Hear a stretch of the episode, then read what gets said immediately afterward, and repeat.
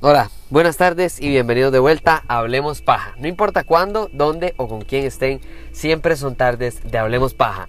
Hoy estamos saliendo del estreno del Escuadrón Suicida. Sí, así como lo oyen, estamos saliendo en este momento del cine. Literalmente acabo de bajar las gradas y todavía mi aliento huele a palomitas. Así se los pongo.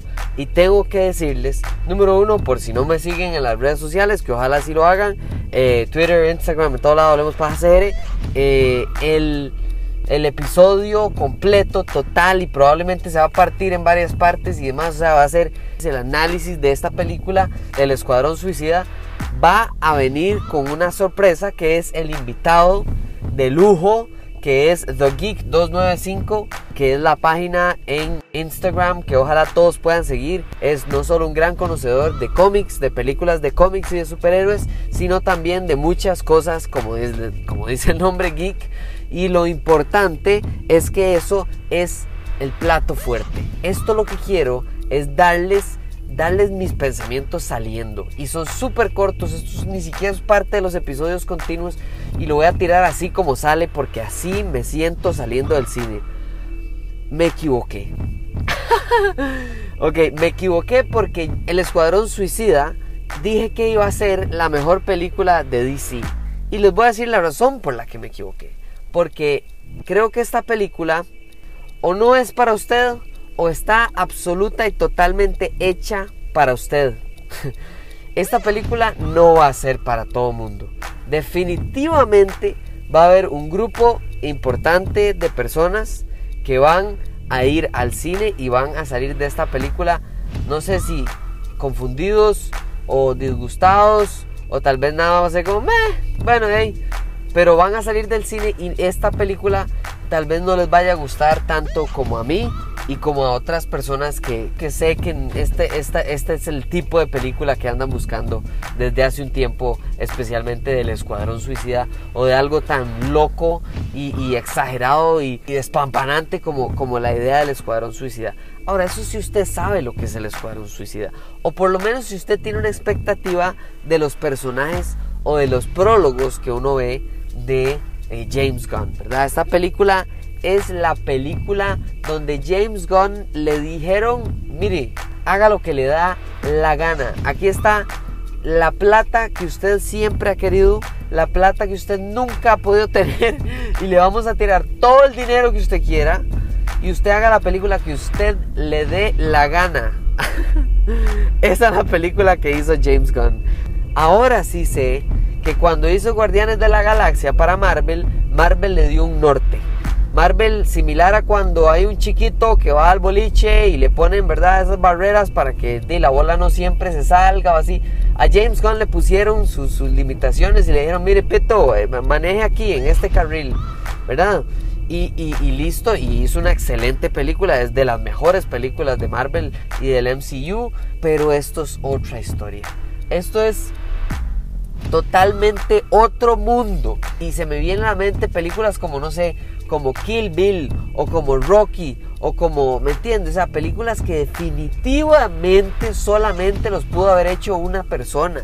O sea, Kill Bill no es para todo el mundo, pero es una extraordinaria película. Y Rocky no es para todo el mundo, pero es una extraordinaria película. ¿Y cuál es el, parecido, verdad? Porque usted podría decir, porque está comparando Kill Bill con, con, con Steve, mejor compárelo con Rápido y Furioso. Puede ser.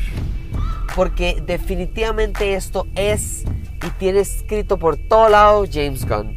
Kill Bill es y tiene escrito por todo lado la película que es todo el, desde que empieza hasta que termine. Para mí, yo sé que hay dos, pero para mí son una sola película. Y Rocky eh, es Sylvester Stallone. ¿Por qué? Es más, hasta el detrás de escena, Sylvester Stallone no debía de hacer la parte de Rocky, él no debía de ser Rocky Balboa. Y él se sentó en la idea y se sentó en la idea y dijo, no, este es mi bebé, este es mi sueño y yo no me voy a mover para que alguien más agarre el asiento eh, principal de mi idea. Y murió con su idea para bien, en este caso, y para mal hay otras películas. Y por eso es que digo que es no es para todo mundo. Hay películas que mueren con su idea y no son para bien. ¿Verdad? Michael Bay quemó la franquicia de Transformers con su idea. ¿Buena o mala? Bueno, la verdad es que mejor no nos metamos en ese asunto tan, tan complicado. Pero era la idea de él. Michael Bay agarró y le dieron este chorro de plata y le dijeron usted tiene que meter marcas, patrocinios, a donde pueda meter patrocinios porque es, vale un platal esta película, pero la película hizo un platal. Y en ese caso tal vez no fue para bien, pero eh, James Gunn, al igual que eh, Sylvester Stallone, al igual que Quentin Tarantino, muere con su idea. Aquí no hay cómo. Esto es una absoluta loquera. Y si es para usted, usted va a disfrutar cada minuto. Y si no es para usted, qué lástima porque es algo que es digno de apreciar, por lo menos viéndolo desde afuera, que creo que es lo mínimo que uno puede hacer para esta película. Y por eso es que para mí es, si es de las mejores películas de DC, más no es la mejor. No es la mejor. Ya venimos para hablar sin spoilers, no voy a, no voy a decir spoilers de la película por encima para que se den una idea de si esto es para usted o tal vez no es para usted. La pregunta nunca debió de ser si usar espuma de afeitar está correcto del cuello para abajo o no. La pregunta no debería de ser reírse de sí mismo porque parece un Churchill que le echan crema chantilly antes de rasurarse y hacer su higiene corporal normal. Dejemos el pasado esos momentos vergonzosos y ese gasto tan grande en rasuradoras y en espuma de afeitar. Smooth My Balls viene a salvar su vida y su higiene personal gracias al podcast de Hablemos Paja. Así que usen el código CRPaja para un 15% de descuento y dejen de estar gastando en rasuradoras, en espuma de afeitar y empecemos a normalizar nada más tener una buena higiene personal gracias al podcast de Hablemos Paja. Con mucho gusto. Sí, deje la crema chantilly. La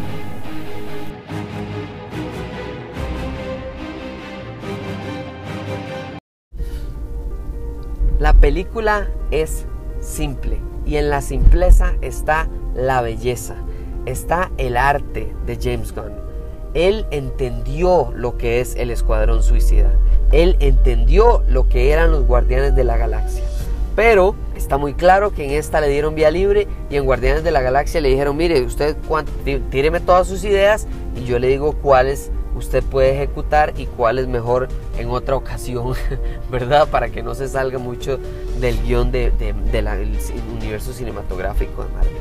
Eh, en esta no, y creo que ahí yace la belleza de esta película. Esta película, usted en ningún momento está pensando que en este mundo existe Batman.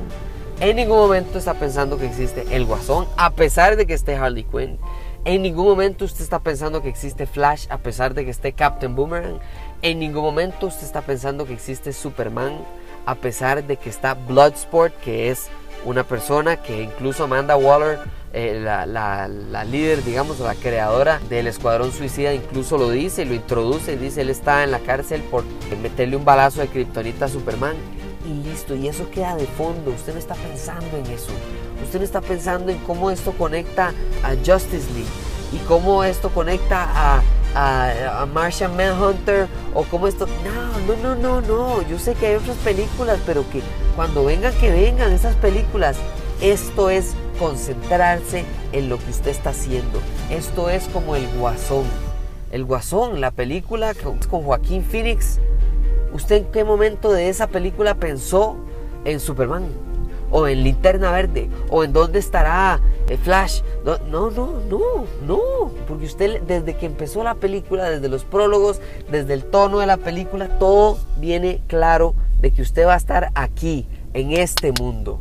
Y el Escuadrón Suicida es eso, es caos, es una matanza, pero una matanza rejo parejo. Aquí sí que no discriminan nada. Aquí no importa si se muere primero el negro, el chino, el chiquito, el alto, el gordo, el flaco, el nadie. Y prepárense porque ustedes van a ver muerte para todo lado. La película es para mayores de 18 por una razón, porque todo mundo se va a morir Porque se llama el Escuadrón Suicida. Y si usted va a un Escuadrón Suicida es porque usted se va a morir. Y se va a morir todo el mundo. Todo el mundo se va a morir. Todo el mundo. Esta vara es...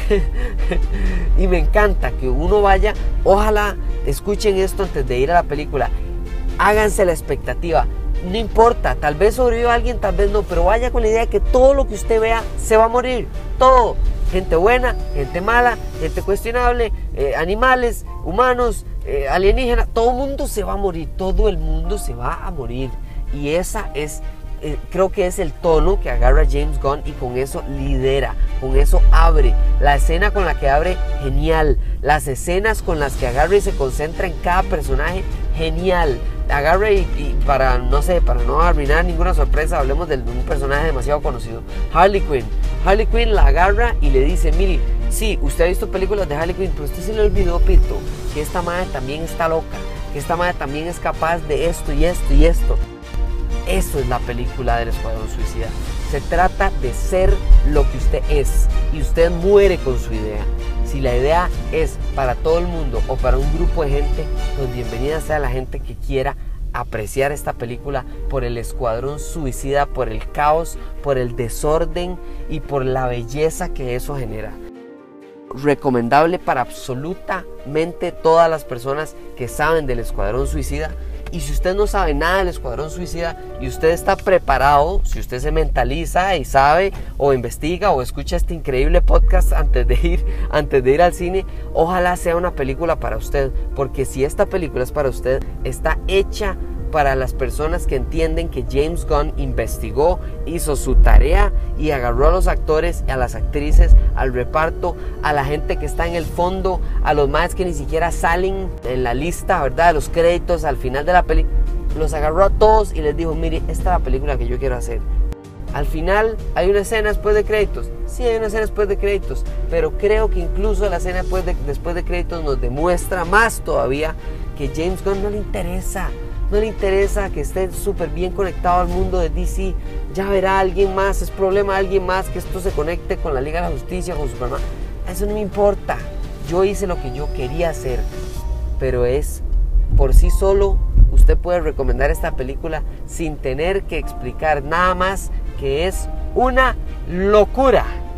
Tiene fallos, por supuesto, tiene un montón de fallos pero son parte de la belleza del caos y el desparrame que hace James Gunn con esta película. Vayan y la ven, ojalá sea para usted. Ojalá sea para usted, porque si lo es, usted va a saber que es para usted. En los primeros 15 minutos de esta película, él le dice exactamente a lo que usted va. Eso es. Gracias por escuchar este, estos pensamientos bonus sin spoilers y se viene el análisis con The Geek 295. Les va a encantar va a estar lleno de locuras, de referencias, de ideas, de geek, básicamente. Pero bueno, gracias por escuchar este podcast y nos hablamos en la próxima. Chao, gracias. Escuadrón Suicida, buenísimo.